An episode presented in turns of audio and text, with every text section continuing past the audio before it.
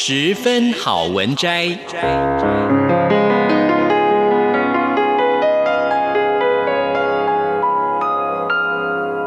十分钟的心灵补给站。无论是快乐还是悲伤，不管是白天或是黑夜，阅读一篇好文章，也许只要短短十分钟，却能在你的心头低回，往复不已。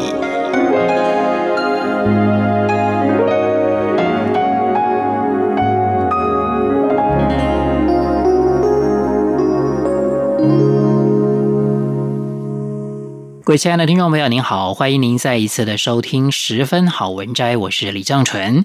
我们今天要介绍的这本书是大块文化出版的《观察的艺术》，作者是罗伯沃克，翻译者是许田宁。我们的生活随时被手机、电子邮件、社群媒体绑住，在这个分心的年代，人们通常失去了体验当下、活在当下的能力，我们的思考能力、看与听的能力也随之消失。这本书的作者罗伯沃克在书里面唤醒了大家的感官，更重要的是协助大家以全新的方式看世界。那我们今天要跟大家分享的这段篇章是这本书的前言。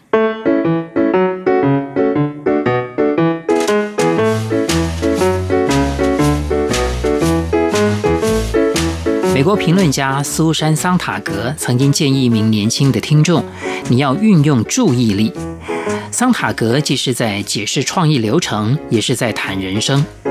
重点是留神，尽量把外界的一切都吸收进来，不让借口或是人生中一些飞快出现的无聊异物限制住你的人生。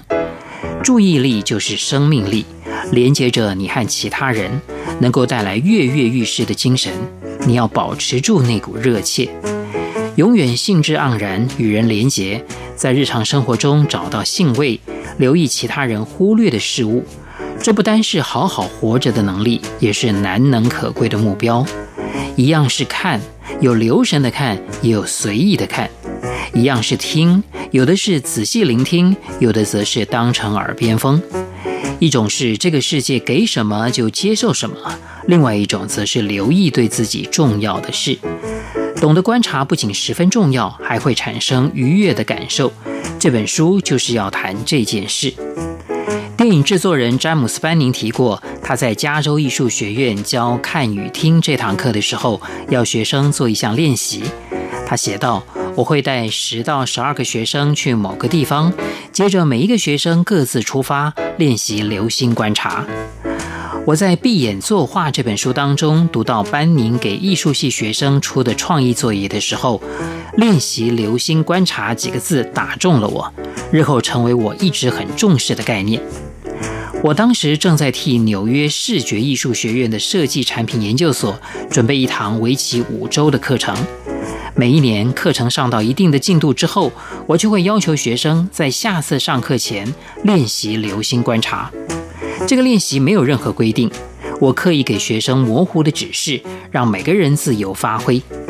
我的目的是引导学生思考他们留意或者没留意到的事物，想一想观察的重要性，进而找出如何以更好、更深入、更原创的方式观察这个世界，观察自己。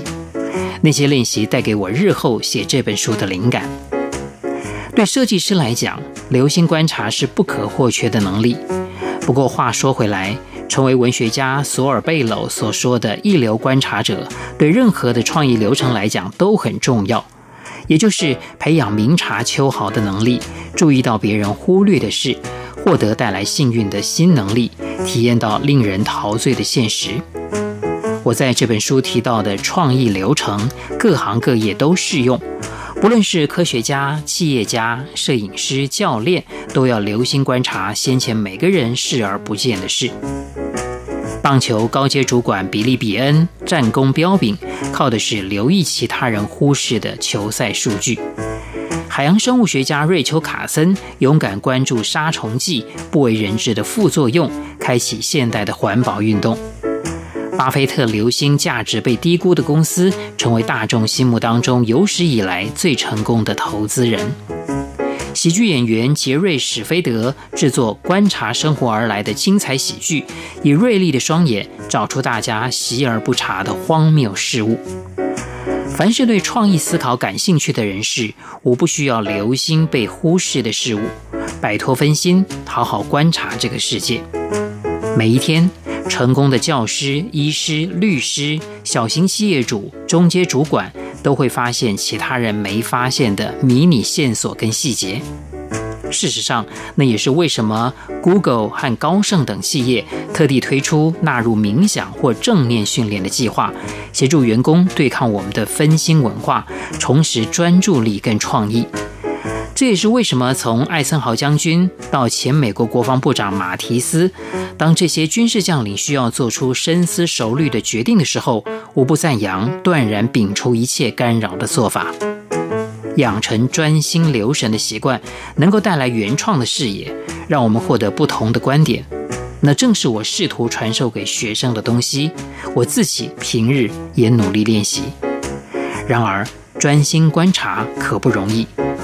哲学家齐美尔在一九零三年就抱怨过，现代生活的刺激让感官麻木，我们变得呆滞、漠不关心，无法专注于真正重要的事物。一九五零年代，作家威廉·怀特在《生活》杂志上感叹：露天广告看板、霓虹灯广告、各种令人皱眉的广告，正在把美国的自然景观变成公路旁的长条状分心景象。经济学家司马赫在一九七一年警告，大量的资讯造成了注意力匮乏。感到外在的力量试图抓住我们的注意力，不是什么新概念，但这种感受在今日特别深。广告看板、商店橱窗、诱人点击的成瘾游戏、不断重播的新闻与广告，从四面八方诱惑着我们。我们每天随身携带口袋大小的荧幕，接收无穷无尽吸引注意力的讯息，很难抵挡分神去看的诱惑。各大研究估算，一般的智慧型手机使用者一天会看手机一百五十次，也就是每六分钟一次。滑动或点选手机的次数更是超过两千五百次。感觉上，我们认识的每一个人、每一间企业、每一种社会运动，都希望得到我们的关注，争夺着我们的注意力，带来研究人员所说的多重意识。这种心智状态是指一部分的注意力分散在实体世界，一部分则分散在装置连接的世界，减少了我们在此时此地与真人真实事物的互动。或许我们已经处于人类史上的分心高峰期。大量的评论家滔滔不绝谈论二十一世纪的注意力恐慌，许多人甚至透过随身装置抱怨这些装置的影响。这本书的目的不是制造更多的注意力恐慌，而是提供实用的建议。如果说我们已经身处史上最分心的时刻，花时间暂停一下，练习留心，自然也前所未有的重要。好消息是，我们做得到。的确，如同许多前辈已经指出，人类会分心其实是天生的，那是一种演化的结果。我们本能会受闪闪发亮的事物吸引。然而，相较于其他生物，人类也更能够靠智取胜过本能。也难怪在这个盛行分心的年代，冥想和正念同时蔚为风潮。我们知道自己分心了，希望把这个世界看透彻。还知道可以学着把注意力引导到自己想要的方向。简而言之，我们运用注意力的方式，关系到人类之所以成为万物之灵的特质。